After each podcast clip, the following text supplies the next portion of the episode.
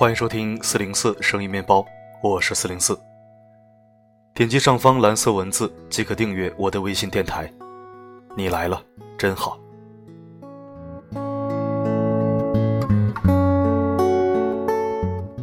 今天为你分享的文章是来自肖卓的。偶然打开我妈的朋友圈后，我震惊了。我读你听，祝你好眠。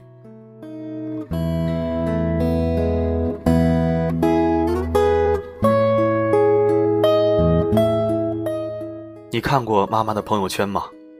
在你觉得妈妈的朋友圈审美过时、内容低俗的时候，你可曾想过为什么？母亲年岁大了，视力下降的厉害。之前她一直用的是小屏幕手机，现在这个手机屏幕已经看不太清了，于是给她换了一个大屏幕的手机。帮她安装好微信和各种手机软件后，她仿佛变得很惊喜，常常抱着手机爱不释手。仿佛从河里出入大海的鱼儿。母亲从来没有用过微信语音，教会她后，常常会收到一段段几秒钟的短语音，诸如“桌子吃饭了吗？天气冷了要添衣，晚上不要熬夜，早点睡，桌子开车注意安全”等等。母亲一个人在老家，可能想念她的儿子，又怕打扰他，所以才用这样的方式来表达爱吧。每次听完母亲熟悉的声音，我都会感到很暖心，微笑着语音回复她。但是和他的交流都是非常简短，不像小时候那样一个话题可以聊很久，什么都可以聊得津津有味。后来母亲不再发语音给我了，而是渐渐转发一些非常引人注意的文章。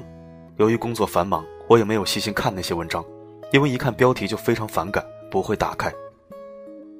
一天我闲得无聊，无意点开了母亲的朋友圈，彻底震惊了，几乎满屏幕都是，比如不转不是中国人。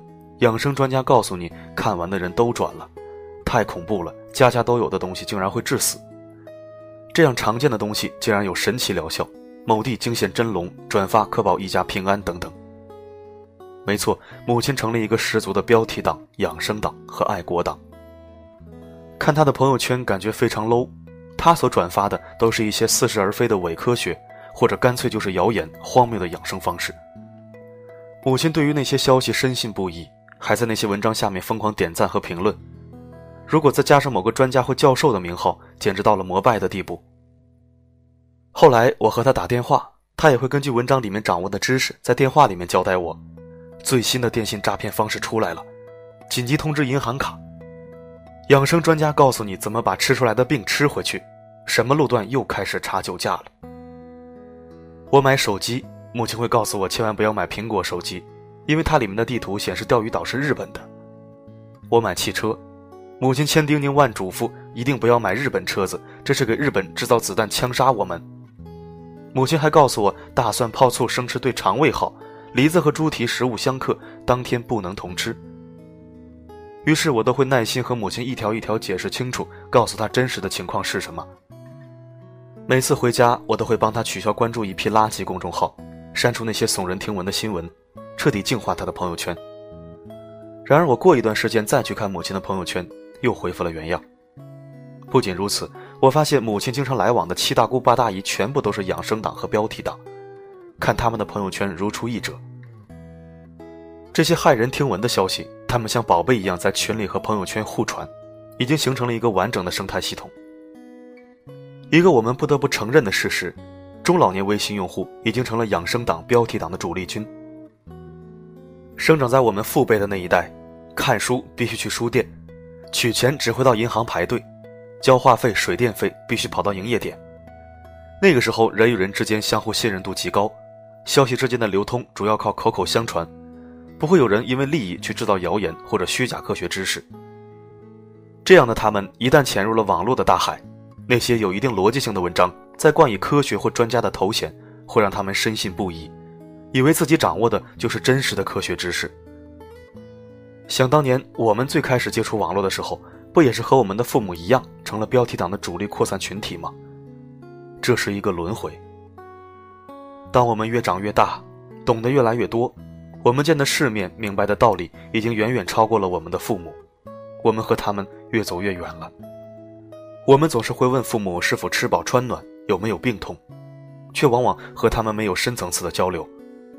我们徘徊在他们的精神世界之外，不懂他们真实的情感需求。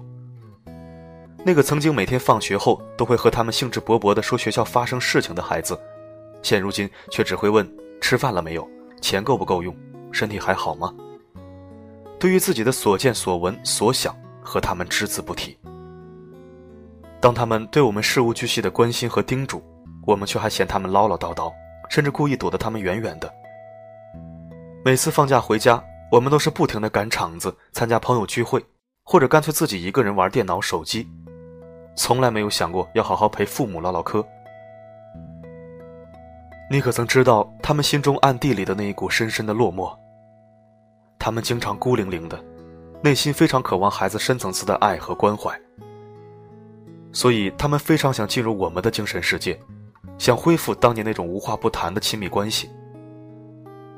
于是，这些毒鸡汤、伪养生成为了他们唯一的机会。他们想引起我们的关注，想掌握话语权，想要恢复和孩子之间说知心话的亲密关系。我们是父母的全部，父母却只是我们生活里的一小部分。那些伪科学，哪怕只有一条和孩子相关。他们都会无比重视那些假养生，哪怕只有一条可以帮助到孩子，他们都会奉若神明；那些毒鸡汤，哪怕只有一个字可以激励到自己的孩子，他们都会视为珍宝。我们所说的这些伪科学、假养生，其实都是父母对我们毫无保留的爱。后来，我阻止和抱怨母亲很多次都无果后，我也彻底放弃努力了。我和他达成了协议，其他的事情我不管。如果按照里面的方法行动的话，一定要提前告诉我，我们一起去考证，确保万无一失之后，我们再相信。我相信母亲将来接触网络多了以后，也会渐渐有自己的独立思考能力，也会变得不再相信那些虚假消息。每天看她发那些养生鸡汤和紧急消息出来，我也渐渐心神安定。只要她现在身体健康，心情愉悦，这比什么都好。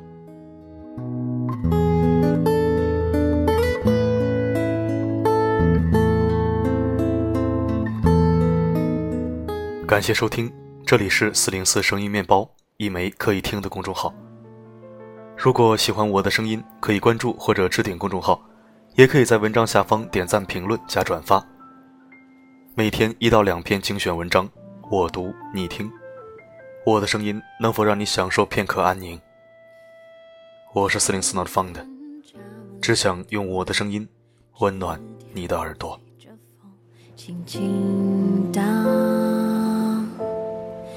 叶子在空中悬浮，渐渐失去了重量。孩子在树下玩耍，一角被树枝刮伤，还在笑啊，转眼像是梦一场，睁开眼数遍水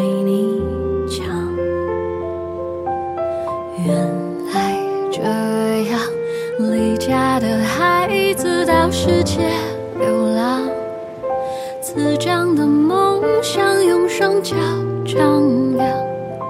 风再大再急迎着风而上，别和自己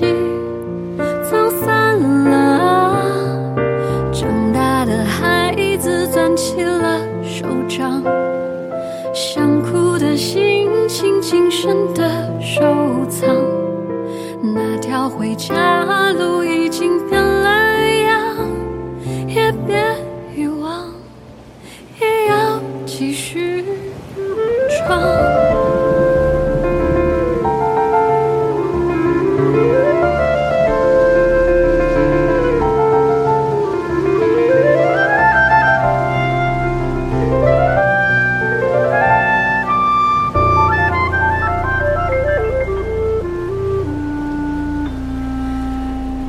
孩子许下了愿望，向往着乘风破浪，已经远航。现实如孤帆舟上，灯塔渔火点点微光。何时停靠？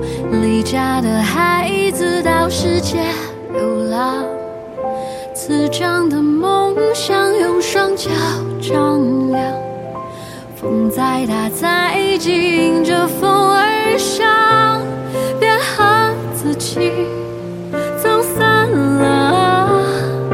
长大的孩子攥起了手掌，想哭的心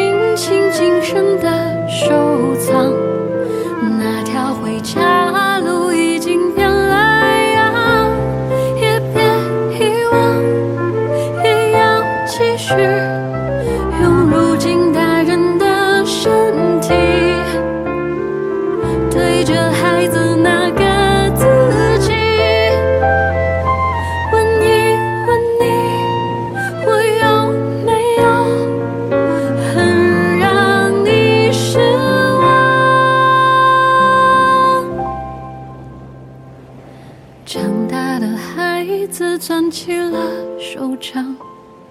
想哭的心情，谨慎的收藏。那条回家路变得那么长，我不遗忘，我要继续唱。